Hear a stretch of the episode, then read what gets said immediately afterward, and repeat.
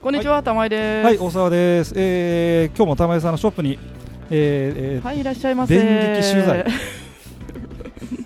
え、お邪 魔単にまあ私がお邪魔をしてるんですけど、はい、えっ、とね、あの前回前々回でね、うんあの餌シリーズをはい、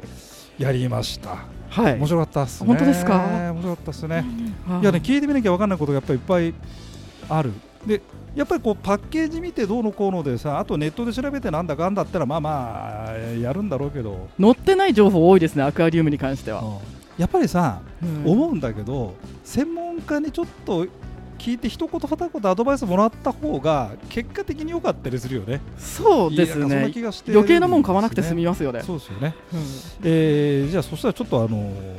機材シリーズ備品っていうのかな。はい、えーそのちょっと私の趣味 を趣味ですけどあのね水質水質何水カル質キ抜調き整カルキ抜きバクテリアとかも水質調整剤にえーそうそうそうそうあ入りますね。そうですね、そういうことでしたねあのはい、玉井さんのねお話を聞いてますと、えーそれであの以前ですね、えー、カルキ抜き、まあ、東京の江戸江戸川水系利根川水系利根川江戸川じゃないです利根川ですね 利根川水系ですと、まあ、カルキ抜き自体はいらないんではないかとはい、いらないんじゃないいらないんですねあの病気の魚とかに念のため使う、でもっていうぐら本いですね当念のためですねと。いうことですが、はえー実はこのショップに行きますとですねさまざまなこれなんてこういうシリーズなんで水質調整剤ってなんだろうい、そうですね、水質調整剤の中の、じゃあ、今日はカルキ抜きというテーマでいきましょうか。はいはいえーまたね、うん今日マニアック路線うんカルキ抜きについて、えーちょっとお話をお伺いしたいんです、うんえっとカルキ抜きというとこれはどこにあこれこの辺りがガーッとカルキ抜きではいはいえーっと大体こう名前としてはこの水を作るとか、はい、魚を守るとかはいえーカルキを抜くとかそういう言葉がパただッケージで全部カルキ抜きの成分はどの会社も次亜塩素酸ナトリウムというものを使っているのでははそこまで会社によって違いがあるかっていえうーこととですね、そもそもカルキ抜きという名前ですが、素材何あれは素材がそ次亜塩次亜塩あちゃうちゃうちゃうちゃうちゃうチオ硫酸ナトリウムだち血をんチオ硫酸ナトリウムというのがあってで水道水のカルキっていうのが次亜塩素酸ナトリウあム地合いそうなんだあそういうことなんだ最ね近なんか次亜いいのって殺菌でき地るの合あっいいたりのしでやまっすてよやねうってやってやってやってんあれが水道水に入っててそれが有害だからチオ硫酸ナトリウムで中和するああということなんでで、じはゃいあこのカルキ抜きというふうに言われててパッケージがいろいろあるけども、はい商品あ商品だそそな素材なんだ原料っつったらいいの一緒ですねあでただ各社はそこにいろんなものを足して違いを出してるんですよはははた例えばどんな塩梅かちょっとまあなんかこの辺いろいろありますがえ一番典型的だとミネラル分を一緒に添加できるみたいなもうものが、この辺の、うんまあ、いろんなメーカーあるけどうん今目の前にあるのでジクラウォーターシリーズで説明していくえーと待ってですね、えー、ジクラウォーターシリーズあありますねはい、うはいんでミネラルあの分とは何ぞやですよねそうだねこれあのさ、あれに似てないこの色合いというか商品の並びあのシャンプーとかさあの女の子のさそうこのメーカーさんは化ね粧品とかパさッケージに結構ちゃんとデザイナー入れてこだわってますねあーうでんよくよく見るとデザインが全部違うそうですお魚ごとよくによく見ると待って金魚熱帯、あメダカあ本当だ本当だちょっとこの辺なんかいこれがろ何だっいけろなお話をちょっとミネラル分と水を透明にするものと、はいあとなんか消化を助けるものっていうものの3つがあってそれの濃度がおのおの違うとメーカーさんはおっしゃっておりますへーだから大きい魚なるとほかど金魚の方が消化に良くなるようにしてあったりとかあじゃあ例えばこのジクラウォーター、金魚用とかうん、熱帯魚用とかが、うんうん、消化に良さ消化が良くなる、消化を助けるただというふうしにそれってミネラル分でいけるよねと思ってるから3つの成分って言ってるけどうん、あどうなんだろうなーって、あなるほまあとどはいえね結構リピーターさん多いのでそうだね、気に入ってくださる方が多いんじゃないかなちなとみにさこの亀ザリガニっていうのあるじゃんこれは匂いを抑える方が強いかもしれない、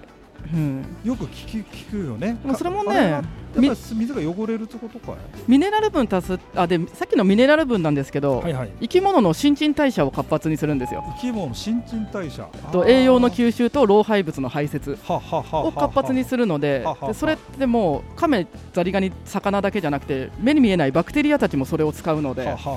は。ミネラル分を足すとバクテリアも活発になるははよはって匂いの分解が早くなるああ。そいうことかだじゃあその、それちょっと強めっていう多いめにしてあるんだと思いますね例えばだけどさあの、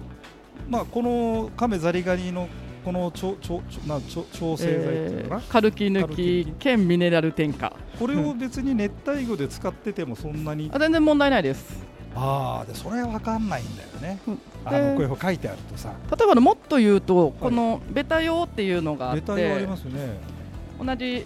で熱帯魚用の方がちょびっと高いんですよああ本当ただちょびっと高いんですけだ、ど、うん、熱帯魚用の方が10倍濃ゆいんですよあ濃いのこっちの方濃ゆいですあーだから実質これ10本分だと思えば全然こっちの方が安かったりするんですよへ、ー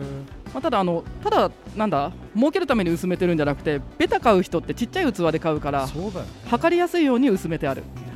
うんああのベタっていうのはあれだよねこれあれ書いてあるけどさあの、はいみパッケージもそうだけどココップとかああいう狭いせな小さい容器でねかコップで生かしておくことはできるけどある程度水の量あった方が買うの楽ですよっていう感じですねなんかあれは呼吸がなんか違うんとかなんとかあそうですね違うあんのだっけ空気呼吸ができるのですベタはそうです水に溶け込んでる酸素だけじゃなくて水面から呼吸ができるからそういうことなんだだから酸欠にならないからちっちゃい器でも大丈夫ということなんですね、とはいえ水の量が少ないと汚れ濃度は上がりやすくなるので、うんお掃除まめにしないといけなくとないるうこかとらんですねちっちゃい器は大変だよって、ははははなるほどなるほど、うんそうなんだそそれがだからまあそういうことを踏まえてやってるわけなんですねそうですあと、うんはいはいあと例えば安いのでいいわって言って安いの買ったりするんですけ安いのは例えばあどちょっとやっぱえっと金額がちょっと安いですねこっちはねだけどそのさっきも言ったんですけど濃度が違ったりするのでああネットで安いいの検索して安いの買うとすごい薄いやつだったとか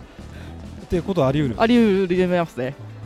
だから大きい水槽でガンガン水変える人だったらちょっと高くても濃度濃ゆいの使った方がいっぱい使えるしということかその辺も気にしてか選ぶといいかかもしれないですねそあとそこれれかはわかんないもんねパッと見あはいあ次の裏のあの使用量を見れば分かりますねあ何リットルに何使用量 cc っていう、あなるほどなるほどそういうことなんですねうん、えっ、とだから素材素材というか原材料はそんなに違いがなかと若干こう添加物添加物っていう言い方だと少あれだけどし、うん、なんか入ってるけプどラスアルファなものがのとあと濃度、まあ、うんそんなところで値段が変わってくるのではないかということうで,、んであとこはいもう一個あおのリバースリキッドってトイいレリバうースリキッドなんか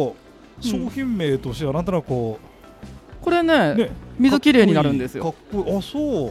アルミナっていう酸化アルミっていう成分が入ってるんですけはははどはそれが水に溶け込んでる汚れ吸着してくれるのであそのねアルミナアルミナいいですよあのね玉井さんの本で読んだ俺 それ本に書いてありましたであれどうだアルミナで探したってないんだけどこはいのこと、へ あそれですそれです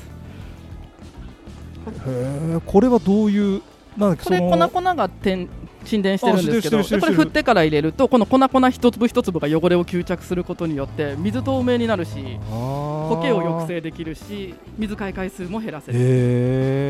えでもってこの、ほまあ、酸化アルミだけどど酸化マグネシウムもちょろっと入ってるみたいなんですよ それが胃腸を整える人間ではあもあの便秘薬みたいなので酸化マグネシウムでみたいなのあるじゃないですかそうだあかーら便秘がちな金魚さんとかにもこれ使ってあげるとお腹の調子整ったりとかへえこれこれ水替えの時にあげたりするそうですカルキ抜きなのでそれでもいいしっていうとじゃあ、えー、とこのこちらもこ,、まあ、こう何種類がありますけどはい両方入れるということじゃない両方入れても構わないです構わないへミネラル添加したいか水替えめんどくさいから水きれいにしたいかえ、いや水槽でかい人なんかだとあれなのやっぱり水替えが面倒とかなっちゃあそうですだからいっぱい入ってるリバースリキッドあレバがあースるリがのあるねでダクダク使ってあげればいいと思います